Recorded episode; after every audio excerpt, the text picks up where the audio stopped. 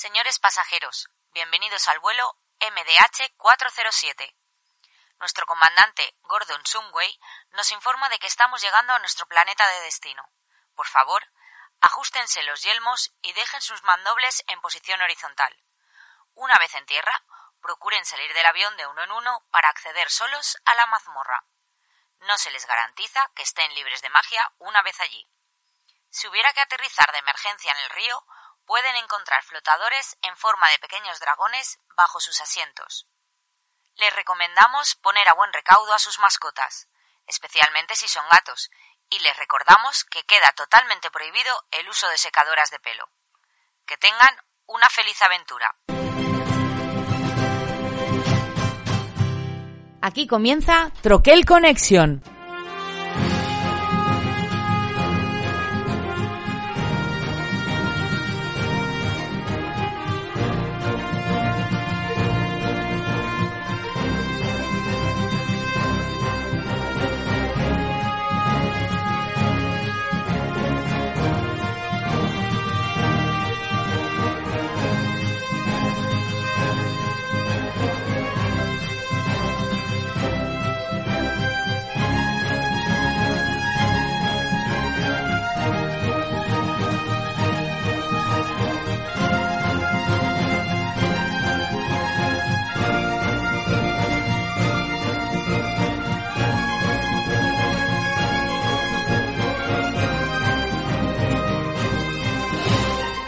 Muy buenas amigos troquélicos, séptimo programa de la cuarta temporada. Como habéis podido ya escuchar, ya tenemos ganador de nuestro concurso de la intro de Sherlock Holmes, el programa que hicimos en Devil. Nos han mandado entre las varias intros, ya tenemos al ganador.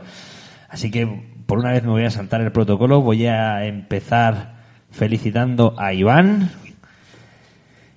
te- nos pondremos en contacto contigo para darte el premio, no te preocupes, pero felicidades Iván, ya has, ya has podido ir, que eres, ha sido tu cabecera la, la ganadora, así que lo- empezaremos el programa diciendo enhorabuena Iván, y ahora sí ya puedo dar paso al resto del equipo, que esta vez estamos, estamos más concentrados, nos hemos metido en, en un dungeon y no todos han podido salir, así que el único que ha conseguido escapar junto conmigo es nuestro community manager, Bubu, muy buenas. Muy buenas, ¿cómo se nota? Es que soy el que tiene la ficha más alta, ¿sabes? Y tengo que estar en todos los bolos, tío. Aquí se, se nota quién le da el dungeon habitualmente y ha conseguido salir. Correcto. Eh, Tenía un reroll mágico. Y nos hemos traído premio de la mazmorra. Nos hemos, eh, hemos conseguido liberar aquí a un prisionero de lujo. Tenemos con nosotros a Manu de Melma Games. Muy buenas, Manu. Hola, buenas noches. Bueno, lo, lo primero, gracias por, por venirte, por pasarte por aquí. Nada, gracias Eh, a más con vosotros. todo el ajetreo que llevas ahora. Sí, sí, estamos un poquito hasta arriba, pero nada, gracias a vosotros. Ya está de lujo. En, en nuestra línea, ya sabéis, de este programa que estamos haciendo últimamente más entrevistas. En principio eh, hablábamos de ser un programa de reflexiones y estamos haciendo entrevistas a destajo. Esto Sí, no sí. sé si nos va a contratar Ana Rosa Quintana dentro de poco o algo. En las mañanas, ¿eh? El programa social. Bu, vas a tener que empezar a gestionar ya muchas más cosas. Esto, esto está desaforado. O sea, hicimos el sorteo porque habíamos llegado a 600 y estamos pisando los 700. Pepe, te veo regalando los gallumbos en tres meses. ¿Tú quieres ganar o, de colección corta. quieres ganar o perder oyentes? pues vamos. Gallumbo. Seguro que hay al- alguien vicioso de los gallumbos usados. Al otro lado de la línea. Sabemos que estás ahí. Bueno, antes de empezar con, con Melmac, eh, me apetece mucho contaros que tenemos un programa especial para el mes que viene. Eh, vamos a hacer algo que ya veremos si, si es un, un éxito, un desastre o, o, o- o qué. Vamos a, a probar un experimento, ¿no, Bubu? Esto va a ser, puede serlo todo a la vez, puede ser un éxito y un fracaso. Igual de ahí no nos dejan entrar nunca más, pero, pero bien. Y todo esto, claro, los podcasts son atemporales. Igual esto lo escucháis dentro de mil años y ya no queda nada de todo eso, pero os reís del tema. Tenemos al señor coronavirus con nosotros en el aire, no es que nadie del equipo esté infectado. Y claro, igual esto no se puede llegar a celebrar, pero, pero sí, sí.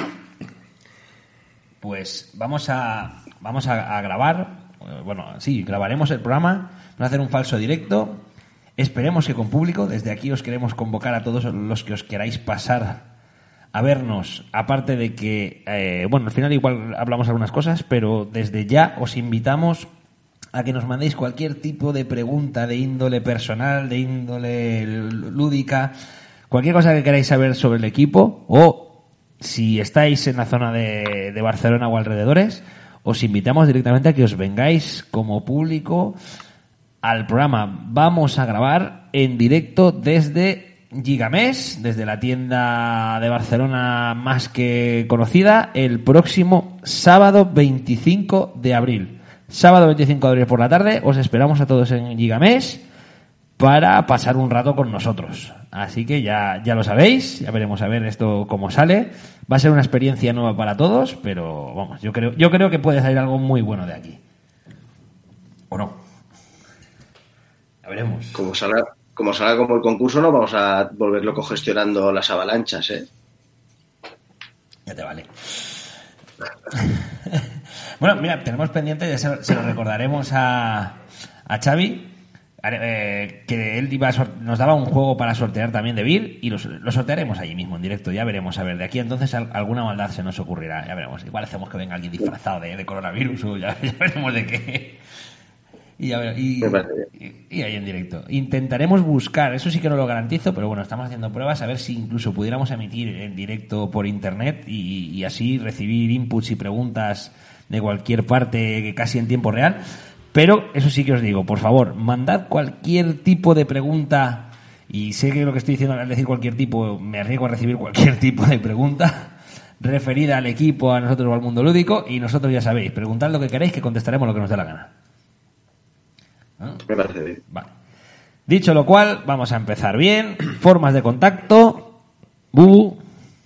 Ya sabéis, básicamente en Twitter, Trocker Connection, o en la web donde Pepe, el hacker más dicharachero, os cuelga materiales con licencia y con dudosa licencia para vuestro goce. Y podéis buscar nuestros usuarios por la BSK también, no entramos mucho. Eh, tenemos más novedades también. Mira, y aquí, aquí sí que te voy, a, te voy a quitar algo de faena, porque lo voy a llevar yo. Mm, Acabo de abrir un canal de Telegram. Ah, hostia puta, no sabía ni de qué hablabas. Acabamos de un, ca- un canal de Telegram que tendréis el enlace para uniros en la descripción del programa. Mm, Invitaos a ver, a ver qué tal esta familia troquélica, a ver qué tal funciona y qué se cuece por, qué sale de aquí. Y así ya tenemos una primera experiencia en directo todos. Y nada, en la descripción del programa tenéis eh, el enlace para uniros y os invitamos a todos a que forméis parte de, de- de Telegram con nosotros. Dicho lo cual, ya estamos contigo. Manu, muchas gracias por venir. Volvemos. Estupendo. Manu de Derma Games, una empresa recién, recién llegada desde un planeta lejano. Muy lejano. Con, con vuestro amigo Alf Y con pocos gatos. y con pocos gatos. Eh, cuéntame, ¿cómo te metes en estas historias? Pues, pues, pues- ¿Cómo nace esto? Pues vamos, Melmac nació un poco como locura, ¿no? Como se, como se pueden empezar estas cosas, no hay otra. Pues nada, somos jugones de hace mucho tiempo y, y nada, somos también nos gustan las ilustraciones, somos creativos, es un poquito y, y ya te digo, teníamos, somos buscadores de joyas ocultas, que me gusta decir a mí, de jueguecillos, no somos de los típicos que suelen salir. Y entonces, en estos juegos que solemos conseguir así un poco rarunos, pues siempre nos preguntábamos, uy, ¿y este juego que no está editado en español? ¿Y este juego? ¿Y este tal? Y así empezó un poquito en todo. La bomba fue cuando, un poco así, no de coña, porque ya tenemos cositas miradas un poco más en serio, pero cuando nos pusimos en contacto con Level 99 para preguntar de, por Argent, nos dijeron que la licencia estaba libre y, y bueno, entonces ya fue ahí decir, vale, no nos lo pensamos, no nos lo pensamos y vamos a, a tope. Vamos a tope y, a ver qué sale. Bueno, por, por de pronto ya os habéis tirado a la, a la arena con, con unos títulos importantes, ¿eh? La verdad. Habéis publicado eh, cuatro títulos, tenemos ya... Tenemos firmado cuatro y dos o tres pendientes. A ver si estas cositas tardan un poquito de tiempo, pero tenemos dos o tres también que estamos muy contentos y estamos esperando a ver si las editoriales se deciden y, y vamos para adelante. Bueno, vamos, vamos a hacer un pequeño repaso de qué tenéis. Primero, tenemos Dungeon Keepers, ¿verdad? Dra- Dragon Keepers. Dragon perdón. Keeper. Dragon vale. Keeper. De hecho, Dragon Keepers estará ya llegando, si no ya en el puerto de Algeciras. Vale. Sale a finales de mes. Eh, no sabemos si vi ahí la última semana de este mes o la primera del mes que viene. Estará ya en tiendas. Y nada, pues es, un juego familiar, es un juego de Cerda con su hija, ¿vale? Con su hija Catarina. En verdad su hija, bueno, su hija es que es pequeña, tiene 12, 13 años. Está como basado en, la película de cómo entrenar a un dragón. Y pues su hija vio la película, le gustó un montón, hizo un cuento y tal, y llegó el papá, ¿no? Hijo, vamos a ver. y entonces le hizo el jueguecillo un poco, ¿no? Y, y nada, ya te digo, es un juego muy familiar. Yo sé que la gente que sea fan de los juegos de Vita la Cerda, pues hombre, aquí no se va a encontrar nada parecido. Es algo ya te digo, es para jugar más familiar, es cooperativo, es difícil, o sea, es un juego cooperativo y no es fácil de ganar, la verdad, y es de las cosas que gustan, ¿no? De los juegos cooperativos. Y ya te digo, tiene un target, un, un target pues familiar, si tienes niños, si tienes para jovencillos, para nosotros mismos también, pero ya te digo, no, si estás buscando un juego duro de Vita la Cerda, no, no, no, no es tu juego, ¿no? Hay que saber lo que es. Para nosotros es un juego chulísimo, con unas ilustraciones de Demico que son brutales, pero, pero es un juego familiar, ¿vale? Sabiendo eso, yo lo recomiendo un montón porque creo que es muy chulo, muy chulo. Un juego de cartas. para- Juego de cartas, tiene dadetes, tiene dos modalidades de juego. Tiene un- una modalidad que se llama modo guardián, que es un poquito más, más sencilla, que es, dura unos 10 o 15 minutos la partida y es a partir de 6 años. Y es competitivo. Y luego tiene el modo dragón, que es cooperativo, que es un po- mm, para niños a partir de 9 años, eh, que sí que se juegan las partidas entre 30 y 40 minutos o así. El precio que vamos a ponerle todavía tenemos que mirar algunas cosillas, pero nuestra intención es que no sea más de 30 euros. Eso, eh, los precios que se mueven hoy en día Vale, eh, nuestra está, está intención. muy, muy contenido. Nuestra intención, vamos a intentar que sea 30 para que en tu tienda online o eso, pues yo si lo puedes conseguir un poquito siempre más barato en algún sitio o, o por ahí. Esa es nuestra idea, que no, de hecho, con este juego eh, tuvimos la opción también de sacar lo que es en, el Kickstarter de este juego salía también como una versión deluxe, ¿vale? No cambia prácticamente nada, que son los toques MD, son los toques de madera y tenía alguna cosita más, pero, pero ¿qué pasa? Que el juego me de venderlo a 30 euros vale ya 40, 42 euros. Y la verdad que el juego no, o sea, no es un juego de 42 euros. ¿Vale? Por unas fichas de madera, es un juego familiar. Entonces un amigo jugón, yo que estaba dudando, Jorge me lo recomendó, me dijo, no, Manu, dice, es un juego familiar, dice, es una tontería poner el precio a 45 por unos toques de madera cuando... y- Cuando el juego en sí no. Sí, no ya te digo, es un juego para, para 30 euros o, o 20, o algunos es un juego que está muy bien, está muy bien producido, es muy divertido, pero nosotros que somos jugones, pues yo que sé, no te gastas 50 euros no, o tanto en un... Entonces pensamos que era la mejor opción. Vale, y luego viene Nil de Luxor. Pues sí, Nil de Luxor es un juego de cartas, eh, es un juego de la editorial Minion Games, que, que creo que está ahora mismo en venta, ¿vale? Eh, de eso hemos tenido algunos problemillas, se está retrasando un poquillo porque, bueno, falleció eh, el CEO, dijéramos, de Minion Games, y entonces eh, hemos estado con la familia también un poquito hablando y, y se ha parado todo un poquito. Pero bueno, tenemos los archivos traducidos, tenemos también varios contactos con algunas imprentas y esperamos que en dos o tres meses pueda estar a la venta también el juego. Vale. No sé si conocéis el juego vosotros y tal. Es un juego imposible de conseguir, es una de las cosas que nos gusta. Pues esto, eso. Es una de O las sea, muy bien, ¿eh? Porque ya te digo, el Argen, aunque sea en inglés, lo podías conseguir, el Dragon Keepers también, pero el Nil, ya te digo, era imposible de conseguir por ningún lado. Es un, un juego así con mucho hype, ¿no? De, y ya te digo, poder conseguirlo para nosotros y. Es, pero es muy chulo por eso, por poder darlo a conocer, ¿no? Porque ya te digo, en España es que lo conoceremos muy, muy pocas personas, la verdad. ¿Tú conocías este Bubu? Joder, en el fango, ¿eh? Esto. Joder, yo esto lo había intentado buscar varias veces, pero era muy difícil de encontrar y al final es de los juegos que desistes y después, yo que sé, un año que vaya a Essen ya contactaré con alguien por la BGG o a mí me da pereza estar mirando en la BSK y estas cosas constantemente y no era de los juegos que encontrabas fácil. Y a mí me llama mucho, mucho, mucho. Sí, es un juego muy divertido. uno vendido seguro. Sí, sí, ya te digo, es un juego muy divertido y es de los juegos que no puedes jugar una partida. ¿Sabes? Estás jugando con tu pareja, lo que sea, vamos, lo de jugar una partida, olvídate, ¿sabes? Porque genera un pique, está muy chulo, tiene unas mecánicas muy chulas, la de puntuación, la que no puedas, la de que no puedas plantar, perdón, si, si hay un cultivo en la mesa, a no ser que lo superes en cartas, o sea, tiene unas decisiones unas cosillas y la verdad que, que es un juego muy chulo. Ya te digo, yo lo conocí por, por Black ¿vale? Por hablando en Funatic Channel, que yo, ya te digo, hablo de él y conforme eso me puse a intentar conseguirlo como un loco también, ¿vale? Porque los jueguitos así que me gustan y difíciles es como un reto y, me costó un año y medio ¿eh? encontrarlo, no te creas. Lo encontré por fin, lo pude jugar, me gustó un montón y, y nada, envié el correo a Minion Games y, y con suerte de que estaba por la labor también de la licencia. Así que súper contentos, imagínate. Es un filler, lo bueno también es que tenemos, claro, el Argent no es un juego familiar, es un juego que cuesta acceder a él, luego es fácil de jugar, pero abruma un poquito todo lo grande que es, ¿no? Y tal. Y entonces, pues yo qué sé, el Dragon Keeper y el Nil de Luxor, pues está orientado pues a, pues a el Nil de Luxor para jugón también como filler y el otro más como familiar, así competitivo y chulo también, o sea que podemos abarcar un poquito de todo y no Sí, desde luego mm, tenéis cuatro títulos ahora mismo, son cuatro títulos completamente diferentes, como he dicho, tienes Dragon Keeper que sería algo más familiar, Nil de Luxor, que ya cubre un espacio un poco más filler, y de repente, bueno, tenéis también por ahí el, que es el juego del programa que hablaremos de él, Iron Helm, un solitario, este sí que es territorio Bubu 100%, esto es, es, el feudo aquí con el señor, el señor, el Sir Bubé, que tiene, que tiene todos sus números, y tenéis otro que es el completamente opuesto a lo que estamos hablando, que ya es un juego muy duro y este sí que bubu tú de esto lejos y, muy lejos como es Argent Consortium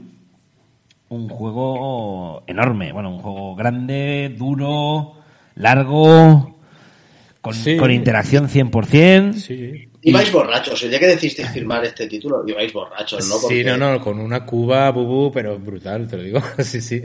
Sí, porque es, a ver, es súper arriesgado. O sea, está funcionando muy bien. Eh, yo vamos, yo confiaba en que funcionara muy bien porque yo el juego ya lo tenía, lo había jugado mucho y me encantaba. Pero es súper arriesgado, o sea, el juego, yo de hecho la primera vez que lo vi tampoco me apasionó el arte, me chocaba un poquito, luego ya enseguida empecé a coger el gustillo y, la verdad es que me gusta mucho. Pero ya te digo, es difícil, mm, pues, yo qué sé, el acceder al juego por la preparación, por el despliegue que tiene también, porque los euros subimos de tanta puñalada, esa es la verdad. ¿vale? Y a mí es algo que me gusta, ¿sabes? Yo tengo muchos amigos euros, ¿no? Que se ponen ahí en su en sus 20 centímetros cuadrados a hacer sus cositas y tal, sus multisolitarios. No, no, pero es que, ¿sabes? Y la interacción de quitarle una carta solo esa ya es, vamos, o sea, y aquí no, aquí pones... Miguel, un saludo que creo que te está nombrando a ti. Sí, sí, uno de ellos, uno de ellos. Y, y, aquí pones un mago y de donde lo pongas tú a como acabe la ronda, pues... Pero yo creo que a Bubu, por eso mismo, creo que le puede gustar, ¿no? o sea, es una partida así con cuatro o cinco amiguetes gamberros, ¿no? Ahí, eh, a, lanzarse cuchillo, ¿no? Y... Juego con yo, solo llevo muy, yo solo llevo muy mal. Sí, lo llevas mal, pues entonces... No, no, aquí, vamos, tienes que saber qué es eso, el control. A ver, el cierto control, porque es que pues tienes hechizos de control un poquito, de defensa y de tal pero hay otro tiene otro que te machaca por otro lado, o sea.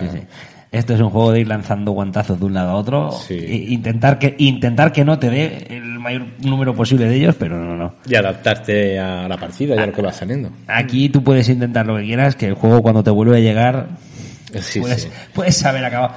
Ocupas sitios, con lo cual mm, ya tienes, por el trabajador ya tienes bloqueo de espacios, más aparte las activaciones de habilidades de, personajes y de y todo que si juego un mago de este color y entonces este ya no puede hacer esto, más lanzo este hechizo y tú que estabas aquí te vas a hacer puñetas.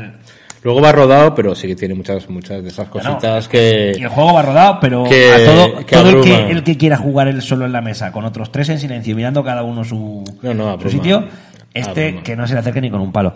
Pero bueno. Y, y, aparte es que lucha real por los espacios, porque también como la configuración de la universidad es aleatoria, se pueden dar unas salas, se puede dar una configuración de la universidad de que solo haya una sala eh, que dé mana, imagínate, que de normalmente pueden haber dos o tres, entonces se reparte un poco el mana. Entonces, esa partida quiere decir que es que no va a haber mana, o sea, las tortas por esa, por el mana, que es lo que se necesita para lanzar hechizos, va a ser mortal. O sea, han salido partidas, pues que ciertos recursos están muy escasos o que de aún no hay mucho. Entonces, claro, cada partida, aparte de no saber cuáles son los criterios para ganar la partida, es que te tienes que ir acoplando a, a, a lo que tienes en la universidad, a lo que te dejan hacer y a lo que te fastidia no sé, claro.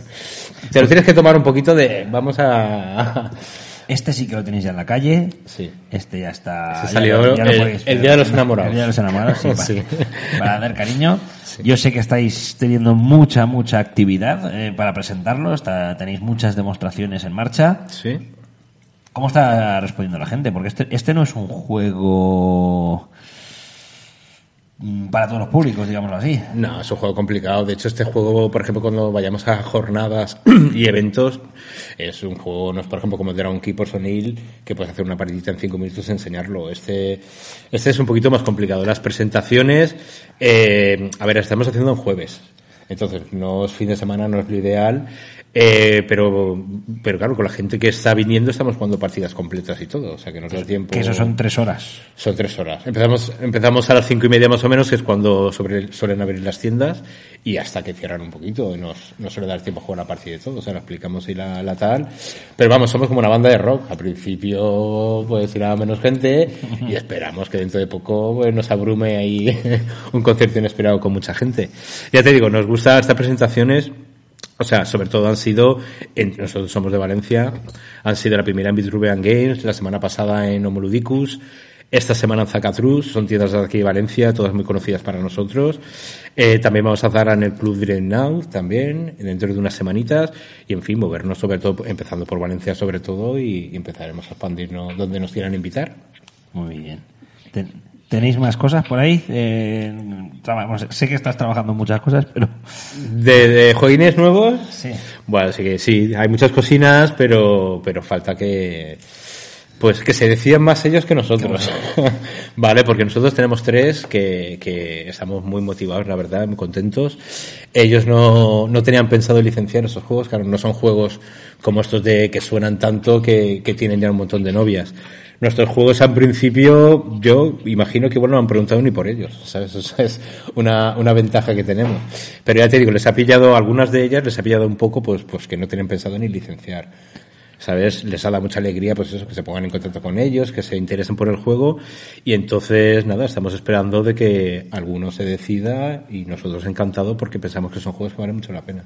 Vale, y de, repente llega Melmac Games y llega... ¿Cuántos sois en Melmac? A ver, Melmac somos un montón y somos nadie, ¿vale? En Melmac eh, la cabeza un poco soy yo, ¿vale? Soy el que lo organicé, pero lo que pasa es que somos un equipo de gente, ¿vale? Empezamos, el equipo de gente al principio era lo típico que subcontrata, ¿no? Necesitas un diseñador gráfico, ¿no? Buscas a un chico, buscas a tal, resulta que es jugón, os hacéis amigos. Eh, ya te digo, al final, eh, Víctor, por ejemplo, que es el informático, diseñador gráfico también, sí que es amigo mío de, de toda la vida. Y luego el equipete lo hemos ido formando, pues, pues eh, personas que han ido colaborando con la editorial, que poquito a poco pues les ha gustado el proyecto y, se han hecho, han formado parte de la editorial. ¿Vale? No como tal, por supuesto, no, no, no somos siete ni, ni pagamos siete sueldos porque no podemos ni pagar ni uno, ¿no? O sea, de momento, de momento es así, pero ya te digo, Zoe, por ejemplo, es una chica que, que es de Estados Unidos y que me ayuda a mí, por ejemplo, con el inglés. No, yo el inglés sé bastante, pero claro, para tenemos videoconferencias con editoriales internacionales de Estados Unidos y tal, y, yo pues yo que sé me siento bien respaldado porque me, me revisen el trabajo o si me quedo callado, raro en mí, pero en inglés puede pasar, pues, pues yo que sé, pues está respaldado con, con, con esa persona que al final es la que se encarga de tener estas relaciones con, con determinados países. Entonces yo, yo para mí, y ellos se consideran como si fueran de la editorial. Ahora mismo, como nómina no hay ninguno, vale, pero la idea es que seamos, ahora mismo somos seis, y los seis estamos tirando del carro. Vale, y- perfecto. Llegáis seis tíos que no venís directamente de lo que es este mundo como tal y os ponéis a licenciar. Cuéntanos, ¿cómo es la experiencia de repente me pongo a licenciar un juego? Mm, Más que menos no sabemos esto por dónde empezar. ¿Qué- ¿Cómo se coge este toro por los cuernos?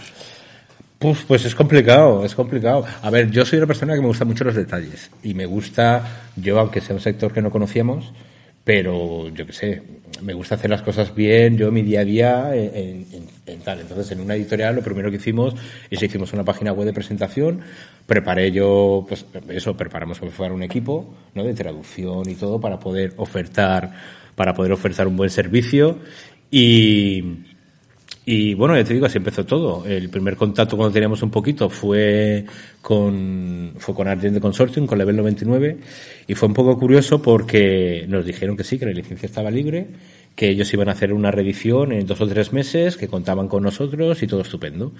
Nada, yo imagínate, más, más feliz que una perdiz. Y a todo esto, pues nada, nosotros dando por hecho, pues que nos habían dicho que sí, pues a todo esto, nada, dos, tres meses, silencio administrativo, no sabíamos nada de la editorial. Claro, nosotros era mucho dinero, la verdad, eh, porque es el juego más, más, más grande que vamos a, lanzar. Y, y, esta gente, claro, no nos decía nada. Nos sabía mal también, claro, somos nuevos. Le mandamos un mensaje, oye, contar con nosotros, eh, contar con nosotros que estamos muy interesados, pero un poquito se quedaba ahí la cosa.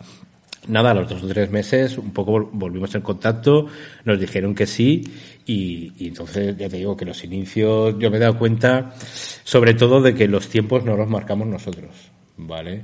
O sea, no sé.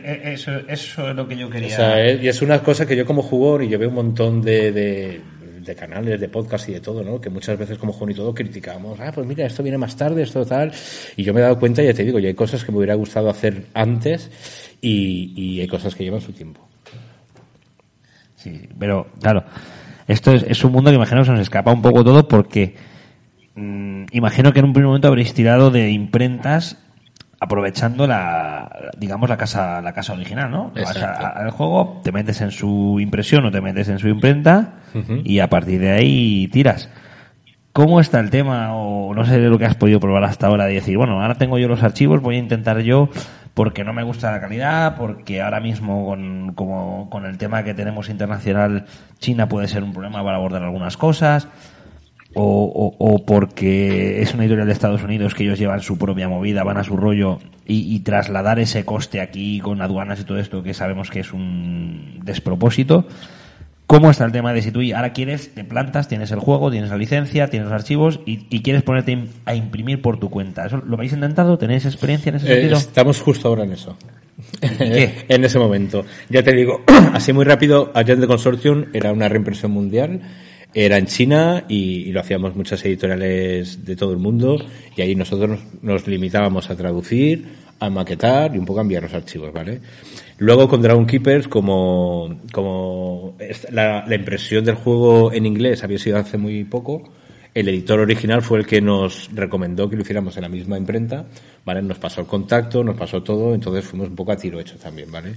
Pero, por ejemplo, ahora con Il de Luxor y con, y con Iron Hell, tenemos que buscarnos un poquillo la vida, porque sí que tenemos que eh, hacer la edición del juego.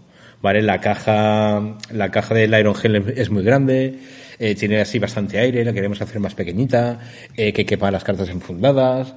Y entonces eso sí que tenemos que hacer nosotros como si fuera buscar la imprenta, buscar, comparar precios y, hacerlo todo. Y con Iron Hell un poquito lo mismo. Iron Help se hizo en Estados Unidos, tenemos la opción de poder hacerlo allí, pero es inviable totalmente por el coste que nos cuesta. Nos tenemos que buscar la vida también. ¿Cómo? Eh, tenemos contratos en China que hemos pedido presupuestos, tenemos el problema del coronavirus. Yo esta semana justo he enviado correos también a, una polaca y una alemana, a dos imprentas también, eh, que, no hemos trabajado con ellas, por supuesto, y, nada, esperando que nos den su cuote y valorarlo y, y, mirar qué puede ser lo mejor, la mejor opción. Hay, hay mucha diferencia, porque Alemania imagino que estará acostumbrada a tratar con, con alemanes principalmente y con un tipo de tiradas que a lo mejor aquí no son no son tan habituales. ¿Son flexibles? ¿En Europa es flexible en eso o, o, yo, o tienen las cosas muy A ver, yo te puedo decir yo te puedo decir que me ha asustado con los alemanes. A ver, que yo no entiendo, mira, yo estoy de, de hecho yo soy ingeniero medioambiental y una de las cosas que me pone en el cuando me envía la cuote, me dicen que ellos saben que son los más caros, ¿vale? Porque ellos tienen sensibilización medioambiental, social, viven en Alemania, ¿sabes? Con, con, con todo lo que supone, ¿no? Que es todo más caro. Y, y ya te digo, me, claro, nosotros también le hemos pedido calidades muy buenas. Pero ya te digo, el precio nos ha parecido bastante más de lo que esperábamos. Pero bastante más porque nosotros volvemos un poco al objetivo nuestro que es el precio de venta final del, del juego. Claro, nosotros en Lille no lo queremos vender a más de 20 euros. ¿Vale? Entonces, claro, si, si, si el juego nos cuesta si el juego nos cuesta eh, eh, la mitad pusiéramos y tal, o sea, eh, es imposible. O sea, no, y, y, tampoco es un juego el NIL. A ver, la, cosa de imprimir en China, mucha gente se piensa que es por abaratar y tal, y, desde mi poca experiencia yo creo que no es así. Es que puedes conseguir un, un producto a un precio más o menos asequible para aquí venderlo a un precio competente. ¿Vale? Y, y, no sé, y poco más. Ya te digo, me ha sorprendido un poquito. Estamos en contacto con ellos para que nos digan más cositas y tal. Y, y tendremos que decidir. A ver los de Polonia que nos dicen. Vale. Pero a priori ya te digo, el... nos recomiendan, eh, es todo muy bueno ahí en Alemania, pero ya te digo, el precio es caro. Un poco lo sabíamos también de antemano. ¿eh? Cuando decías ahora con el Nil de Luxor que queríais cambiarle la caja, hacerla con menos aire, sí. ¿esos dan total libertad, depende del acuerdo al que lleguéis. En este caso sí. Eh, normalmente los dos primeros que tengo en Argen y en Dan no hemos tocado nada. O sea, no, en Argen sobre todo no nos dejaban tocar nada. ¿Vale? Nosotros hemos mejorado el manual en la medida que podíamos, ¿vale? Pues había muchas preguntas de fax y dudas de la gente, pues hemos añadido eso en el manual, lo que hemos podido, eso sí. Pero luego de componentes, la caja también nosotros, o sea, lo que es la cuna también la queremos hacer un poquito más grande para que, no sé, las cartas enfundadas y todo esto, y ahí no hemos podido hacer nada. Y luego en este, por ejemplo, en el de Luxor, eh, directamente eh, nos dieron los archivos y nos dijeron, podéis hacer lo que queráis. De hecho, hemos estado valorando, estamos valorando hacerlo con caja metálica, hacerlo con, en fin, sé que tenemos claro que la caja de la última edición que había era una caja muy grande y ahora la queremos hacer más chiquitina. No sé, como si fuera, sí, de cajita pequeña. Son dos barajas de cartas, dijéramos, pues lo que ocupa dos barajas de cartas enfundadas y poquito más. Y luego Iron Hell, Iron Hell también tenemos un poco de libertad pero tanto la editorial italiana como nosotros queremos ceñirnos un poquito al original porque la verdad nos encanta.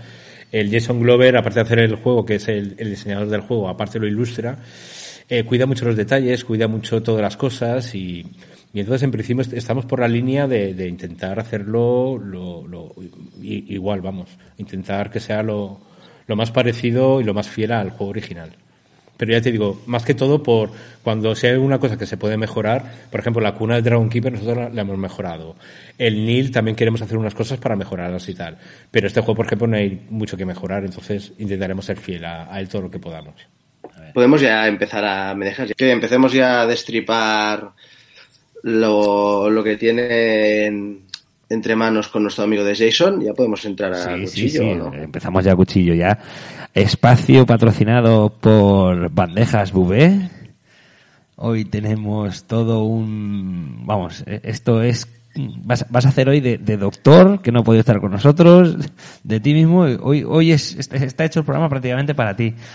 Así que vamos con un especial Iron Helm.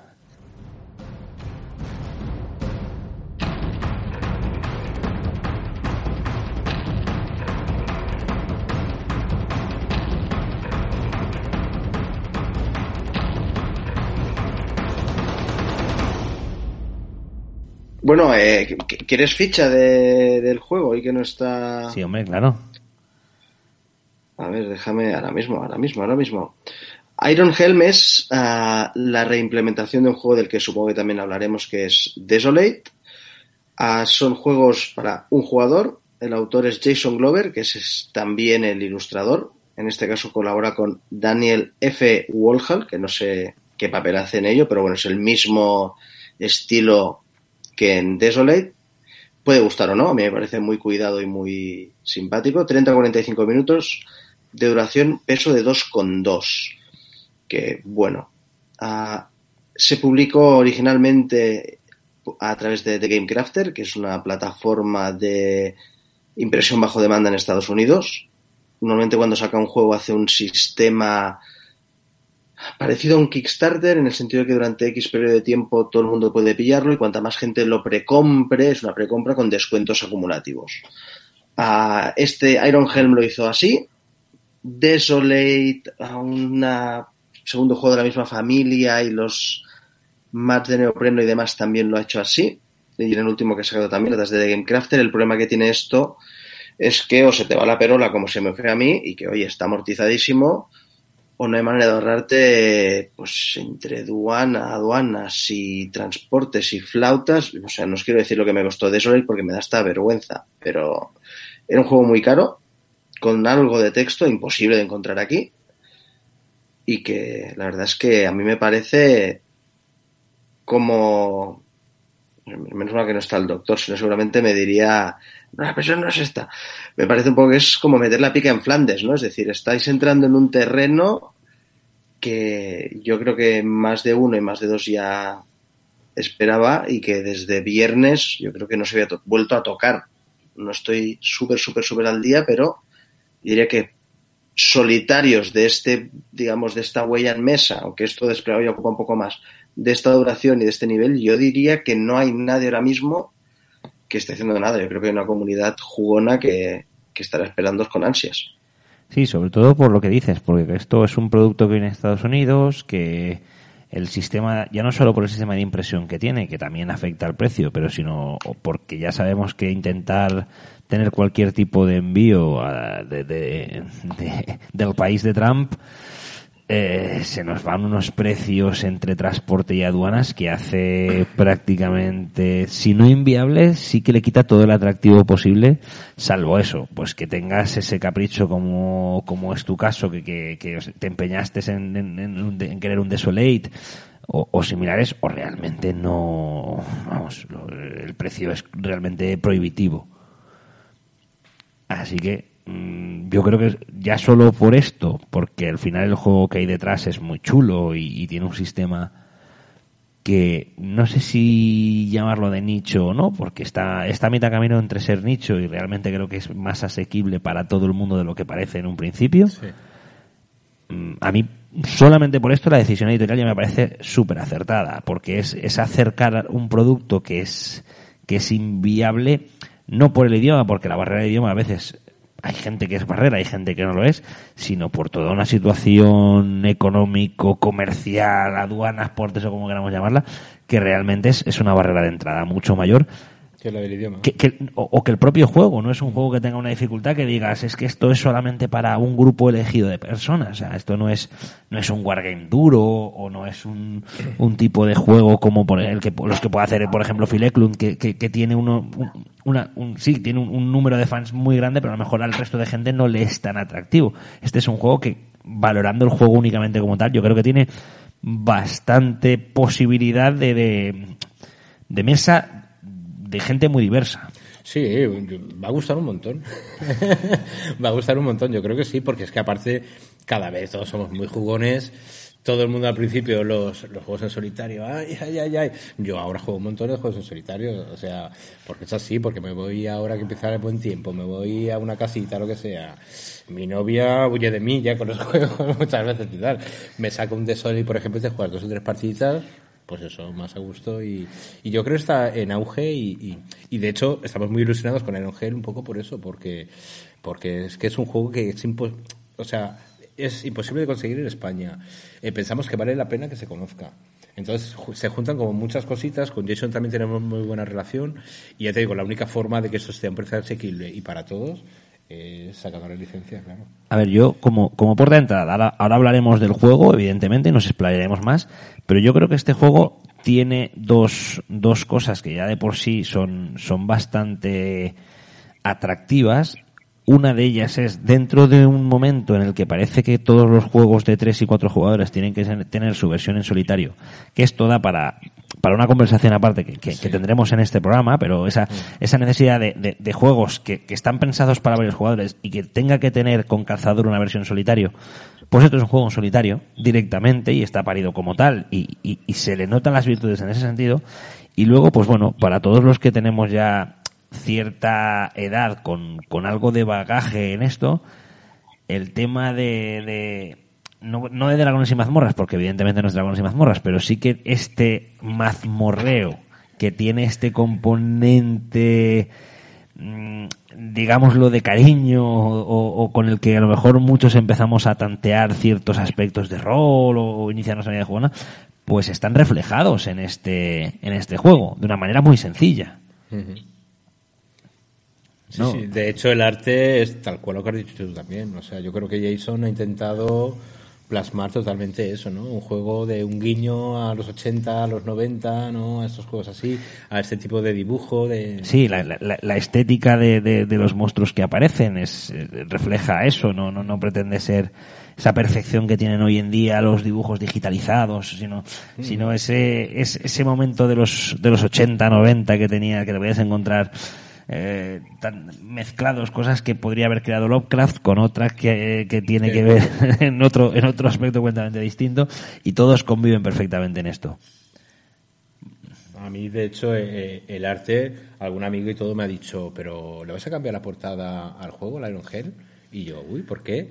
Dice, no, es que no, no me gusta. Y digo, joder, digo, la, digo a mí me parece, eh, me, a mí me encanta. La, la digo, portada, eh, ver, la eh, portada podría ser perfectamente un juego de rol sí, ed editado por Jokes de Rol que de, de, de los años 80, 90 eh, en un libro de tapa dura perfectamente, lo podrías haber encontrado pa, en, Para en, mí es genial. Tiene el Jason Glover que hace camisetas y todo esto, tiene una camiseta con la portada, es lo más, te lo digo, muy chula, muy chula. Ya te digo, eso, a ver, yo entiendo que es arriesgado como el Argent, que son, tú haces un juego como el Everdell, pues tío, claro, nos gusta a todos, a, a todo el mundo.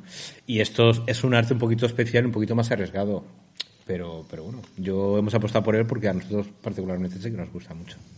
Es, es un, o sea, ¿la apuesta es por este proyecto o va también más allá y la idea es meteros con el bueno de Jason de la mano? Porque yo tengo muchas cosas con ganas de que lleguen, ¿eh? Yo, yo, yo quiero invitarle a Paella aquí en Valencia.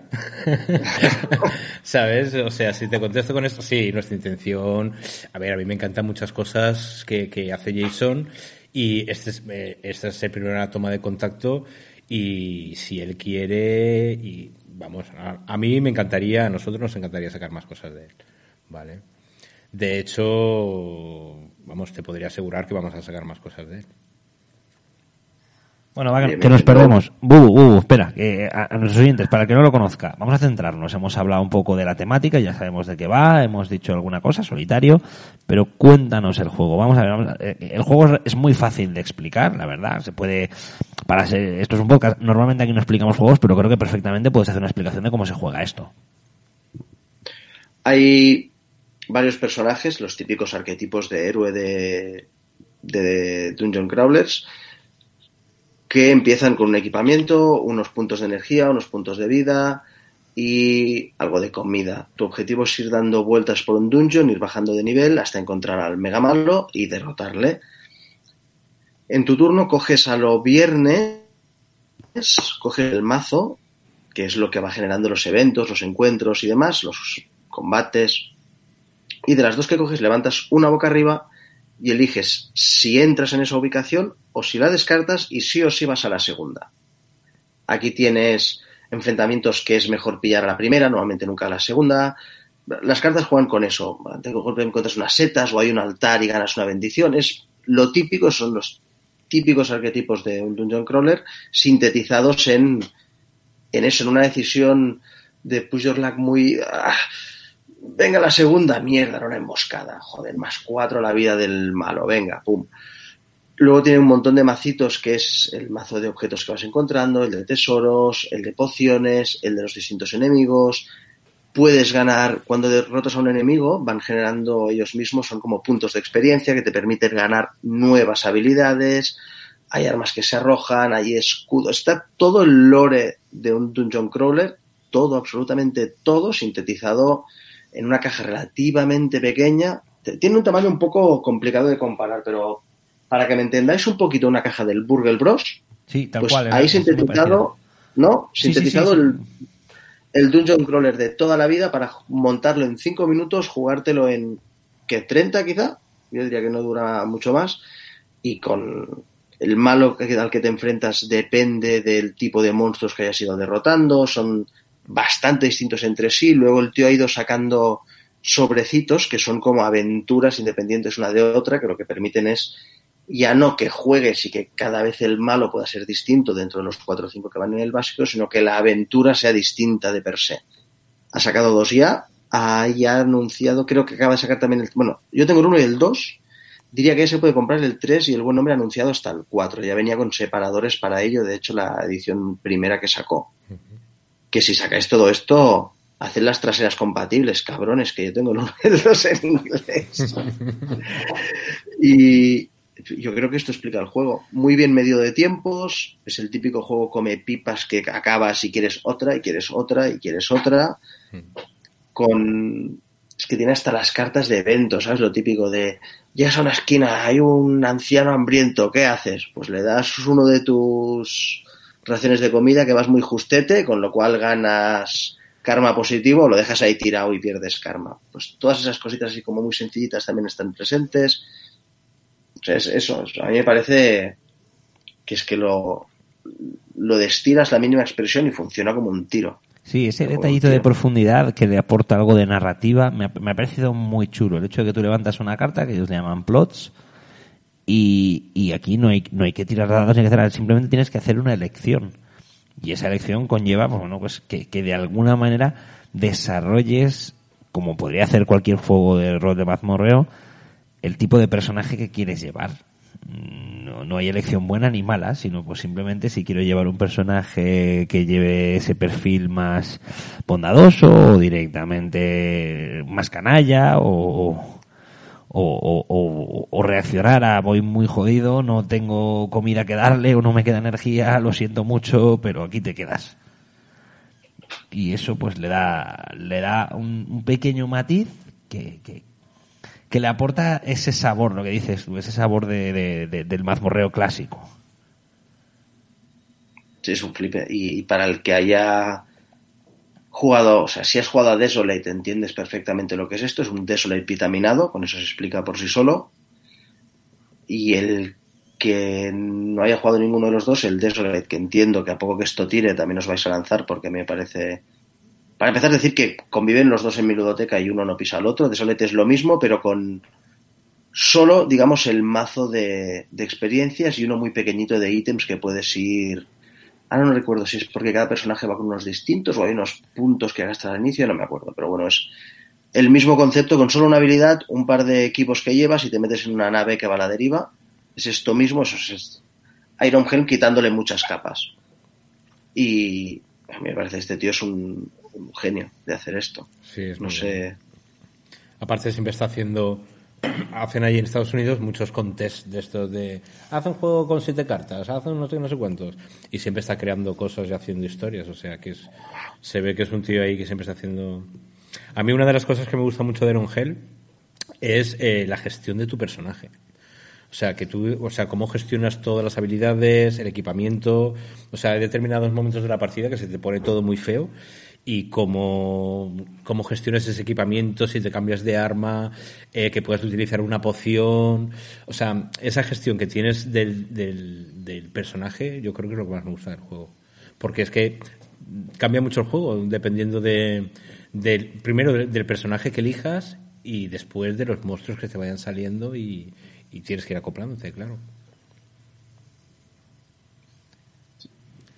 Pues nada, muy chulo. Y nada, a lo, que, a lo que me decías, Bubu, pues sí, si eso nos deja, pues, pues, pues, hay cositas muy chulas. Yo, el, el Stonefire, que es el que acaba de sacar ahora por Gamecrafter también, eh, nosotros estamos dentro y nos llegarán un par de meses o así. Lo primero que vamos a hacer es probarlo. Probarlo y valorarlo bien, pero ya te digo, yo eh, hace poquito en Essen también me compré otro de él que se llama Stew, que es un juego de, creo que son 12 cartas o así que lo ha sacado Queen Games también. Y tiene su miguilla también. Y ya te digo, los de lata me gustan todos, los que tiene. O sea que empezaremos con uno y, y, si él nos deja y la relación es buena, continuaremos con, con más juegos de ellos. Dime que cambiaréis el, el, formato del manual, que viene como en dos piezas. Dime que eso lo vais a arreglar, porque eso es un pecado. No, no, pero es que justo lo tengo en la mano, o sea, tengo mi ordenador aquí y estoy eh, poniendo el apéndice, el, o sea, está el manual y el apéndice, ¿no? Y se lo estoy, sí. lo, lo, está traduciendo Tony Blay ¿vale? Que es un amiguete nuestro de aquí de Valencia muy jugón y tal, que es el que me recomendó el juego, que es un crack. Y justo le estoy pasando a Word el, el apéndice para que él lo meta en dentro del reglamento. Claro. Pero no solo eso, Bubu, sino que eh, deja muchas dudas el reglamento también. No, no es que deje dudas. Es muy justero. Sí, es muy justero, ¿vale? Entonces, no solo vamos a poner, eso es- lo estoy hablando con Jason, ¿vale? Pero no solo vamos a meter lo que es el apéndice, sino vamos a intentar hacer como en el, como en el Argent Consortium. O sea, tú vas a la BGG, te metes en las FAQ y asusta. Que, que muchas veces que las cartas, que tú luego la coges y, y es que lleva duda, ¿vale? Yo cuando empecé a jugar la primera vez también, hombre, cuando ya jugado muchas partidas, controlas mucho el juego, eh, un poco son obvias, ¿no? Muchas cosas. Pero hay cosas que se sobreentienden, ¿no? Entonces, eh, pues oye, en la medida que podamos, si hay que alargar dos hojitas más o, o no, no sé de qué manera, pero vamos a intentar arreglarlo todo lo que podamos, ¿vale? Juntarlo a lo que me has preguntado tú, por supuestísimo, vamos. Eso por supuesto. De hecho, eso es uno de los problemas, porque no sé si se lo leí en un hilo de la BGG o si se lo pregunté directamente, que por lo visto es una de las limitaciones que le da Gamecrafter a la hora de producir los juegos. O sea, digamos que Iron Helm se iba un poco ya de lo que ese modelo Sí. podía hacer dentro del formato que le elige y por eso tuvo que hacerlo en dos documentos aparte, que la verdad es que resulta, o sea, Sí. es como esos manuales de Fantasy Flight que te saca un juego de tres horas y te hace el juégalo en 10 minutos y luego resulta que claro, juégalo en 10 minutos porque todas las reglas en realidad están en el anexo. Esto no es tan bestia, pero yo el Sí. primer día empecé a jugar sin mirar el anexo porque pensé, bueno, No, tú no, metes eh, el manual y ya si hay dudas, Que sin va, el anexo no puede jugar. No, no, pero es que el anexo no, te ac- no es que te aclare cosas, es que no vienen en el manual.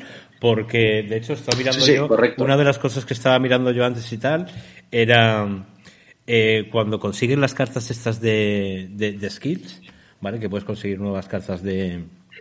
Como, sí, como de skills y tal. O sea, eh, eh, ya te digo, esto viene, por ejemplo, en el apéndice y en el reglamento no viene. Que es que si tienes, si, si destruyes o si ganas a tres monstruos enemigos del, del mismo tipo, puedes coger una skill que sea igual que la tuya y por cinco una distinto. Ya te digo, esto es súper importante y, y ya te digo, te suena por ahí, pero tienes que ir a buscarlo. ¿Dónde estaba eso tal? Y, y no te acuerdas que está en el apéndice, claro, es un poquillo desastrillo.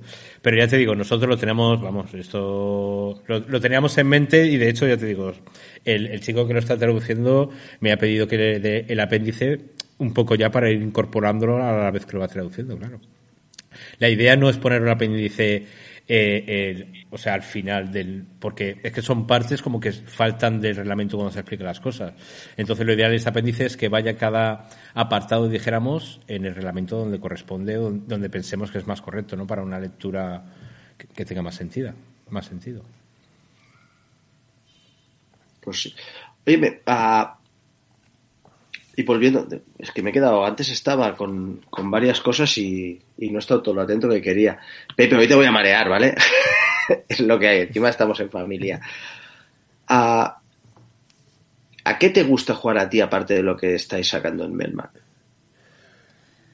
¿A qué me gusta jugar a mí? A ver, yo soy jugador de euro. Vale, sobre todo soy jugador de euro. Soy jugador de medio, de euro medio y durete. Pero eh, no puedo jugar a ese tipo de juegos todo lo que me gustaría. Vale, porque al final mis amigos amigos no son muy jugones. Y ese tipo de juegos eh, puedo jugar en contadas ocasiones.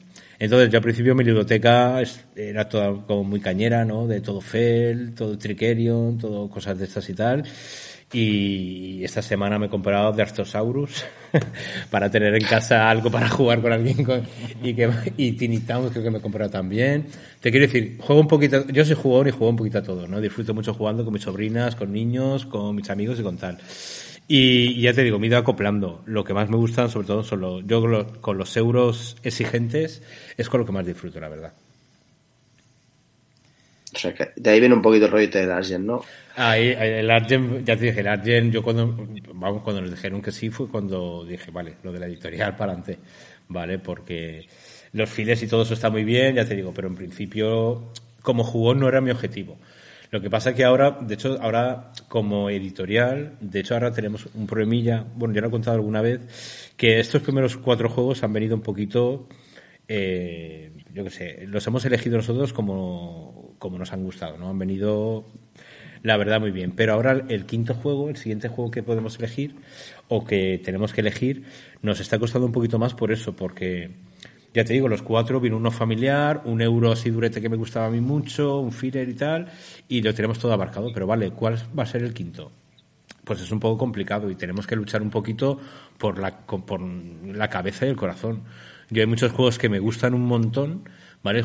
Pero que dudo que puedan funcionar bien en el mercado, ¿vale? Más allá de vender 300 copias las dos primeras semanas que salga, ¿vale? Entonces, ¿qué pasa? Son juegos que a mí me encantan, pero claro, nosotros como editorial nueva, eh, lo ideal sería eh, que los juegos se vendan más o menos rápido para recuperar el dinero para poder reinvertirlo en otros juegos.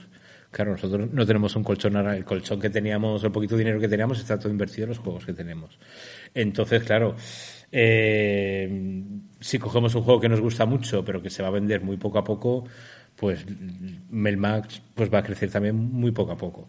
Entonces tenemos que buscar, pues eso, un poquito. De hecho, si te fijas, los, los juegos eh, son arriesgados, pero yo creo que pueden tener un público objetivo muy bueno y que se pueden vender bien. Tampoco hacemos tiradas muy grandes.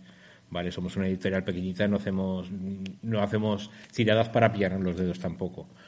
Eh, y esa es un poco la idea. Ahora, el, quinto juego, como te decía, sí que es más complicado porque no sabemos muy bien para dónde tirar. Tampoco, ya te digo, nosotros somos una editorial nueva. Los juegos que más nos gustan, yo este año que fui a Essen, eh, vamos, dos semanas antes de Essen estaban ya todos dados. Vale, entonces yo hay juegos que me gustan muchos, euros y tal, pero no estamos, vamos, es que ni, ni, preguntamos por ellos porque ya sabemos que están medio dados. Y no es nuestro objetivo tampoco, es pues como es, la idea es eso, Iron Hell, es un juego muy bueno para nosotros, imposible de conseguir, o sea, el idioma ya es una barrera y aparte que no lo puedes conseguir, pues por ahí yo creo que son las, que es más acertado que sigamos, que sigamos por este camino, la verdad que si se nos presenta, yo te digo, por ejemplo, a mí el Brass, yo de hecho me encanta, si hubiera podido sacar el Brass, pues imagínate, más feliz que... Pero bueno, ya te digo, imagino que todo tendrá su tiempo. Nosotros, nuestro target de juego es otro. De hecho, los que estamos esperando, que estamos en contacto, que estamos esperando a ver si, si salen adelante, va muy bien en la línea de los cuatro que tenemos ya. O sea, yo los catalogaron como, nos catalogó eh, como editorial indie y la verdad que, que nos gusta, ¿sabes? Así que, pues nada, seguimos por esa línea, ya veremos. Yo, fíjate, me hubiera encantado también sacar uno que saca maldito ahora también, el, el War Chest. Por ejemplo, es un astrato, es que tal, pero ¿qué te digo? No, no estamos tampoco centrados en una línea así muy clara y qué tal. O sea, un juego que nos guste, que veamos que pueda funcionar, pues iremos a, iremos a por él. No queremos tampoco focalizarnos en, en un nicho así muy, muy pequeño, no muy, no muy tal. El, Warch está, trayendo cola, ¿eh? Porque la que se ha liado últimamente como para decir que, sacas algo así. Yo, yo pregunté, ¿eh? También por él. Lo que pasa es que me dijeron, nada, nada, sí, sí, pero bueno, salía con el de mariposas, ¿no? A ver qué pasa esta semanita. A ver qué pasa esta semana. Sí. Pues nada, Manu, muchas gracias por, por pasarte por aquí. Esta es tu casa. Por una pregunta, una pregunta. Eh, un momento, un momento, un momento. Voy, a, voy, a, volver al Iron Helm. Yo he presentado lo de los sobrecitos de aventuras. En su momento dijisteis que quizá el juego salía por Berkami o por Kickstarter o con Stretch Goals los sobres o no. ¿Habéis acabado decidiendo cómo va a venir? Si lo vais a meter todo a saco, si va a ser el mismo modelo que tienen ellos, pero vendiéndolo aquí como expansiones. ¿Cómo, cómo va a venir eso? Pues lo estamos estudiando porque hay varias opciones. Está la opción de sacarlo como está, ¿vale? Sacamos lo que es el juego base y luego sacamos los mini sobrecitos que va sacando él. Lleva mm, los dos, creo que creo que el cuarto lo ha anunciado ya también. Luego está la opción de poder hacerlo todo junto, ¿vale? Y que no sé si nos la va a dejar Jason, ¿vale? Porque como es una idea que tenía él, la de ir sacando los sobrecitos poco a poco y todo eso, nosotros sí que, sí que se lo vamos a proponer de, de, por lo menos, yo que sé, las tres o cuatro primeras lanzarlas juntas, ¿vale? La idea que tuvimos de Berkami es, nosotros eh, conocemos Kickstarter y Berkami, ¿no? Hemos comprado un montón de jueguitos ahí y es un método de financiación un poco muy bueno. Claro, nosotros para los primeros juegos eh, lo hemos hecho con los ahorrillos que teníamos y tal. También porque pensábamos, nosotros, por ejemplo, con el, con el Argent de Consortium, eh, no podíamos dar ningún stretch goal ¿vale? No podíamos ofrecer nada más allá de que la gente confiara en nosotros para que sacara el juego. Pensamos que tiene que haber algo, mm, no, no, no tiene por qué siempre, ¿no? Pero pensamos que, que ofrecer algo en las campañas pues ayuda a que sea pues a que sea un éxito, ¿no? Por decirlo de alguna manera. claro, Iron Hell viene con unos sobrecitos que, que el PvP en tienda ya no es muy caro, que son unos 5 euros o más o menos. Entonces, claro, es un precio más o menos asumible por nosotros si la campaña, por ejemplo, de Berkami fuera bien. Y creo que es algo goloso, ¿no? O sea, tú pones la campaña de Iron Hell, si se funda, si llegamos a un poquito, pues das el, el pack de aventura 1, si llegamos un poquito más el pack de aventura 2. Y yo creo que era pues un buen aliciente, ya te digo, no, no nos hemos puesto en contacto ni con Berkami, porque lo estamos decidiendo todavía. Y va a depender un poquito, ya te digo, de que Jason nos deje hacerlas todas a la vez. Lo más cómodo sería como tú has dicho, es que la caja ya viene preparada para, creo que eran para las tres primeras o, o tal. Aprovechar la caja ya ahí e incluirlas ya en la caja. Eso sería lo ideal. Pero volvemos un poquito a lo mismo también. El juego, nosotros lo que estamos intentando con el juego, Bubu, es abaratar. O sea, estamos con una editorial italiana y preguntando, buscando nuevos partners en Europa para poder abaratar el juego. Abaratar eh, ¿Con qué fin? Pues porque es un juego en solitario y un juego que cueste 40 euros en solitario, por muy bueno que sea, es mucho dinero. La idea es intentar buscar partners para que esos 40 se conviertan en 35 o en 30. Esa es un poquito, la, esa es un poquito la idea de, de, de, buscar partners también para que el juego nos salga un poquito más barato. ¿Qué pasa? Que si tú al juego, si lo estamos abaratando, pero le metes ya las 3.000 expansiones por ahí, ya te sale un juego de 50 euros, otra vez. ¿Vale? Entonces, ¿qué pasa? Que es un poco feo por eso, porque ya obligas a la gente a gastarse 45 euros, 50 euros por todo el juego. Que hay gente que se compara el juego base con sus 29 euretes, sus 27 euretes, se lo compra donde se lo compre, eh, tiene el juego base que tienes un montón de juego y luego ya te puedes ir comprando, ampliándolo un poquito. Ya te digo, tenemos que pensarlo un poquito porque nuestra idea sobre todo es eh, mirar el precio, ¿vale? Por el tipo de juego que es. Sí que nos gustaría, pues eso, meterlo todo junto, pero claro, estamos obligando a la gente eso, a gastarse 45 euros de golpe o 50. Y yo lo veo como un producto más atractivo por 30 euros y que si te gusta mucho, mucho, ya, como hacemos todos, intentes conseguir los manteles, todas las mini expansiones y todo lo que saque. Que ya te digo, Jason cada, vamos, es que cada dos o tres meses saca, saca algo. O sea, ¿Vais, a, ¿Vais a aparecer Fantasy Flight? ¿Sabes? Sí, sí. Sí, sí, saca, ya te digo, saca un montón de cositas. Sí. Pero ya te digo, lo estamos estudiando, miraremos cuál es la mejor fórmula. De momento tenemos lo que tenemos firmado. Yo cuando firmamos con él, eh, yo ya le dije, Jason, yo quiero ya dejar firmado eh, lo que es el juego, estaban las dos mil expansiones y los tapetes. Y me dijo, ah, no te preocupes, que yo digo, no, no, yo quiero... Me preocupo, me preocupo. Digo, que, me, hace ilusión, que me hace ilusión. Entonces, de momento, claro, luego ha salido la tercera y la cuarta, pero vamos, entiendo que es todo lo que vaya sacando y a nosotros nos interesa y a él también, claro. Vale, no, no, te voy a poner en la tesitura de que me digas una fecha concreta, pero ¿tenéis una previsión aproximada de cuándo puede esperarse esto? Bueno, no tenemos ni idea. La intención es tercer trimestre. Vale. ¿Vale? Eh, ya os digo, estamos esperando partners europeos. Eh, estamos, lo bueno es que la editorial italiana y nosotros estamos pidiendo cuotes a diferentes para tenerlo antes posible. Nosotros tenemos los archivos prácticamente traducidos con el fin de tenerlos preparados y cuando se desbloquee un poquito la situación poder hacerlo enseguida. Pero ya te digo, la opción de China ahora está también un poco complicada. Eh, hay que estudiar un poquito y se puede demorar un poco. Y sobre todo, no podemos pillarnos los dedos porque eh, somos editorial nueva y no controlamos los tiempos para nada. ya te digo, de hecho, como anécdota os contaré que con, en Argent de Consortium llegaron los juegos al puerto de Valencia y yo pensaba que faltaban tres semanas para que llegaran. Con eso lo digo toda la información que teníamos de ese juego. O sea, porque ellos, el Level 99 no nos dio mucha información, sabemos que los juegos habían salido, pero claro, al no tener información, ¿cuánto tarda un barco de China? ¿Un mes? ¿Un mes y medio? Tiramos un poco por lo alto y ya te digo, llegaron los juegos dos semanas antes o así de lo que esperábamos. ¿sabes? Y lo mismo que llegan antes puede pasar al revés, o sea, ¿Qué, qué que, que sea una tirada, que te pongan el último en la cola, o sea, hay cositas que no controlamos. Estamos trabajando para que sea lo antes posible, pero ya te digo, de hecho, vamos a esperar como mucho un mesecito más a ver si la editorial alemana y la checa se deciden a hacer partner con nosotros y si no, la italiana y nosotros, para adelante, comandante, iremos con todo. Muy bien. Bubu, ¿algo más antes de, de despedir a Manu? Ah, yo no sé, yo, yo te diría que, que, no, solo eso, joder, que ¿Tú cuál quieres que saquemos? que sería la cabeza. Bubu, ¿cuál quieres que saquemos? ¿Qué más? De, de, de, Tenéis que, o sea, de Grey no me hay un puto juego, hay un puto juego que va buscadísimo por la comunidad jugona. eh, En, En las profundidades, bueno, hispanohablante, como dice la comunidad hispanohablante, fuera, se, no le iba a decir, claro, en los abismos, se refiere, no sé o si sea, del otro lado del charco. él se mueve Pero en las hay- cosas abisales importantes. hay algo que es el puto gran de caja pequeña y que solo son libritos de papel en blanco y negro con muy poca filigrana, que es Witness, no sé si lo conoces. Pero es el juego francés. Sí, que es- Witness sí, es un juego que editó sí. Am- implantado- ambientado en Blake y Mortimer. Blake, sí, sí, sí, sí lo conozco. Que de hecho lo conocí también por, por Black Meeple. También. Que, Pues es, un- que es un juego que habla muy bien de él.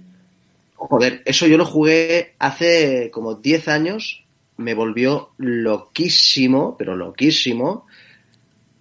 Y bueno, tampoco en su momento me encanta, o sea, me volvió loquísimo, pero no fui, eso era una época que compraba mucho, supongo. Y ahora volvió esa misma copia por otros derroteros a estar cerca de mí, lo he vuelto a jugar. El único pero que tiene es que es un juego que sí o sí hay que ser 4, es Sí. impepinable.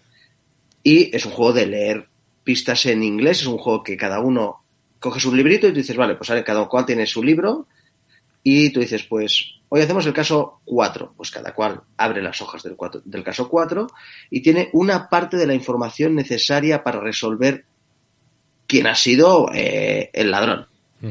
Y tú tienes información del estilo de ah, el amigo del ladrón tenía un bigote. El otro tiene una pista que el ladrón tiene un bigote grande y el otro tiene un bigote no sé cómo.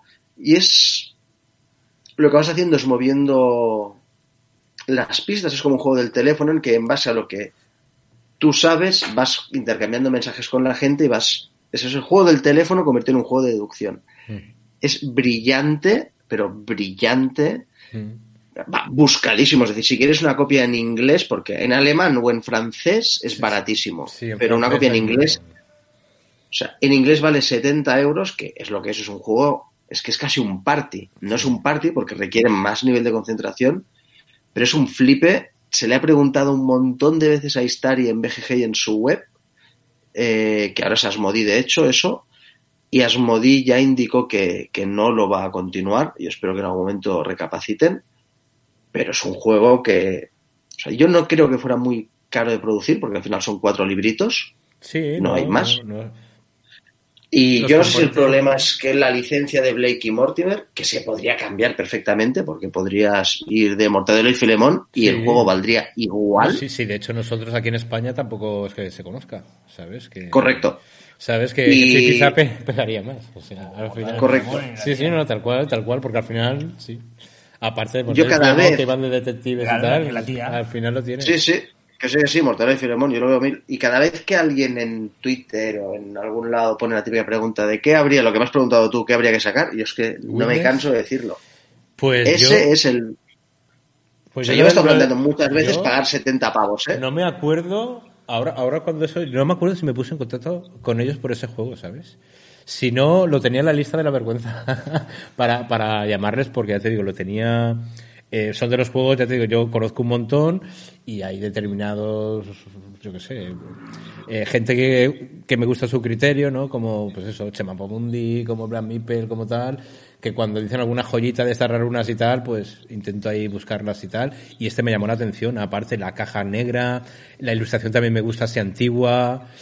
Eh, no sé, creo que es un juego muy chulo también, pues, pues miraré a ver si tengo el correo y si no, oye, si Asmodee no, no lo quiere, le hacemos un tuneo aquí de Mortadelo y Filemón, pero rápido. ¿Sabes? Yo no, no, ya te- no sé en qué. Lo he mirado varias veces, no he sabido ver dónde, en qué momento se ha dejado eso. Pero vamos, si lo que es la licencia del juego en sí, no lo sé, pero si ya no fuera de Asmodees, que eso es tan fácil como cambiarle el tema y hacer el juego de, de lo que quieras. Sí, de Es que de lo que quieras, porque de hecho no hay tema, o sea. No, no, No sé, exacto. es- es- no sé si había alguna ilustración de los dos personajes estos a lo largo de los libritos, creo que sí, sí. pero ni tan siquiera filigranero, es decir, que tú se lo quitas y haces Sí, el libro verde, el naranja, el azul, el amarillo, todo por saco y, y el juego es lo mismo, pero lo mismo. Sí, sí, tal cual. Y a mí me parece O sea, de las grandes, pues ya te digo, es que... ¿Tú lo has jugado, Pepe, no? No, este es el que hemos hablado varias veces de él. Además, lo, lo tratamos en el último juego eh, programa que hablamos de detectives. También hablamos de él. Algún, como joya escondida también se lo hemos nombrado. Y nada, todo es cuestión de conseguir una copia y sabes que pasa por mis manos para fusilar. yo te lo convierto LED, a, LED- a mucha LED gente. tiene, LED tiene la copia que yo jugué hace 10 años, ahora tiene LED y, y de verdad, o sea, es que el que pueda probarlo, si vosotros no lo sacáis, pero Pues nada, pa- mira, ojalá. para, para abril, cuando nos juntemos para grabar el programa en directo, a lo mejor es una buena ocasión para hacer una de estas. Pues sí, pues sí. Pues bueno, nada, ya está. Yo si sacáis eso, madre mía. Feliz. O sea, me bajo, me bajo yo la paella de mi casa. Sí. Pues a mí me han contestado hoy unos que, que, ay, que me digan que sí, por favor. ya te digo, pero es más por... A ver, no, no es nada conocido ese juego, nada, nada, nada. Pero me hace una ilusión tremenda porque lo pude probar y me reí lo más grande. Y Yo a- solo te puedo y a decir. ver si sale bien. Él me- así a me está diciendo cosas que no. No voy a hacerte spoiler, no te preocupes. Cosas que no le han contestado todavía. Y hay más de un título, Bubu, que estaría perfectamente. Sí, yo sé que a él yo sé que a él le van a gustar, sí. A ver si, joder, pues nada. En cuanto digan que sí, ya lo, lo diremos, pero. sí, sí, vamos. a ver si dicen que sí y, y nada. Pues bueno, Manu, muchas gracias por, por pasarte por aquí. Desearte toda la suerte del mundo. Aquí tienes tu casa y más en una editorial valenciana que quieres que te diga, pues. Nada, aquí, nada. Aquí, tira lo patrio rápido. Sí, aquí lo que queráis, ya Y, yo encantado. y sobre todo con una línea editorial como esta, mm, que buscas esa joya oculta, salirte del mainstream, lo cual yo creo que muchos te agradecemos también. Sí, Yo Yo no nací para ser estrella. no, queremos, ya te digo, yo creo que hay poco para todos. Hay editoriales muy buenas que están haciendo las cosas muy bien. Y nosotros, oye, poquito a poco, con jueguitos que nos gusten y... Yo, yo te agradezco dos cosas. Salirte un poco de lo que parece que son los nombres básicos que tienen que tener todo el mundo, que parece que en, en- en este, en esta vorágine que estamos metidos, o tienes el último juego que dura tres días de, de- del último diseñador que va a salir en Kickstarter, y sobre todo salirte de los 150 euros que se está poniendo de moda para cualquier tipo de caja que caiga en nuestra estantería. Exacto. Entonces, gente que, que apuesta por, por buscar cosas buenas que existen, que no han tenido la repercusión que tenían en muchos casos por problemas de distribución, por un problema de idioma, por un problema de que se han quedado en, en un rincón que no han llegado al resto. Y siguen siendo muy buenos juegos, simplemente que no han tenido la oportunidad y que además lucháis, que me consta, a- para mantener esa contención en el precio, pues bueno, yo personalmente os lo agradezco y creo que en nombre de muchos que también nos escuchan. Pues nada, yo lo agradezco un montón por todo, por vuestras palabras, por invitarme. Y nada, yo súper a gustito. Yo charro un montón, ya lo sabéis, que charro un montón. Y yo siempre que me invitéis, pues estaré encantado de venir, de deciros cositas de nuestros próximos juegos. Y a ver si puedo anunciar uno que a Bubu sé que le va a gustar mucho dentro de poco. y, y nada, encantado, la verdad. Bu, para cerrar, ¿algo? Ah, mira, solo déjame que de alguna manera reconozca a, a Bilbo el hecho de que yo esté dando la turra como he estado dando por todos lados con, con el trabajo de Jason, porque la verdad es que fue él el que me hizo descubrir Desolate a través de Twitter y más allá de que me ha costado un ojo de la cara y he contribuido al bienestar de todos los españoles con los gastos de aduanas, ah, la verdad es que a él le debo estar metido en esta mierda. No sé si a vosotros también os llegó a través de porque el proselitismo que hace con esto es cojonudo. No, pero a, Y- a- a él le llegaría también. O sea, él le llegó. ¿Tú conoces a Tony? No, Bueno, pues Tony, yo, yo creo, pero bueno, Tony está en muchas redes sociales y tal, pues igual lo conocería también en el juego. Ya te digo, al final los que nos gustan estos juegos somos muy poquitos también, los que lo, lo movemos y lo que... Bu, cierra formas de contacto. pues como siempre en, en Twitter, donde estamos activos a más no poder, a ratitos hay que currar, mientras no estamos gestionando Twitter o jugando. Y en nuestra web, que una vez más os invito a que os paséis, nos comentéis, nos mandéis escupitajos, mm, descarguéis las cosas que hace Pepe, lo que os apetezca. No, sobre todo también voy a- vamos a pedir a los oyentes que estén muy atentos tanto al Twitter como, sobre todo Twitter, que es donde más, más rápido se puede reaccionar a esto. Y en la medida de lo posible yo iré colgando en, en la web también todo lo que tiene que ver con el programa que vamos a grabar en abril.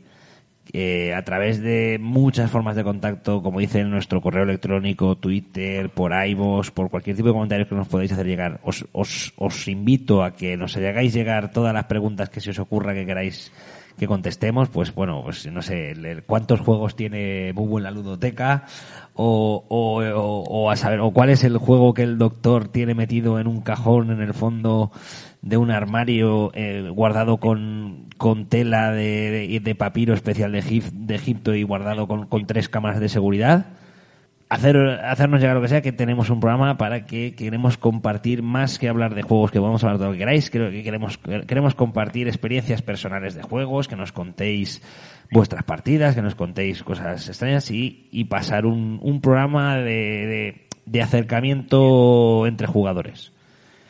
Y todo esto, pues bueno, os iremos actualizando pues a través de, de ahí. Y por supuesto, invitaros desde ya al canal de Telegram. Y por aquí pues también tendremos las, las charlas, ahí, esperemos que activas. Y si esto lo escucháis dentro de un año, es que hemos sobrevivido todos al coronavirus, tíos. Sed fuertes, chavales. No, no me hables del coronavirus, que acaban de llegarme las noticias de que han suspendido las fallas. Estoy que trino. Pero Pues nada, Pepe, monta una quedada lúdica, tío. Tienes excusa para rato. Estoy, estoy que trino. Si hablara por la boca lo que pienso, el día 19 no espero al 19 a pegarle fuego a muchas cosas que le pegaría ahora mismo. En fin. Chicos, nos vemos en breve y os recuerdo, Gigamés, sábado 25 de abril por la tarde. Allí os esperamos. Un saludo a todos. Trae cerveza fría, trae cerveza fría, cabrones. buenas noches. Y nos vemos en el próximo programa. Vámonos. Chao, buenas noches.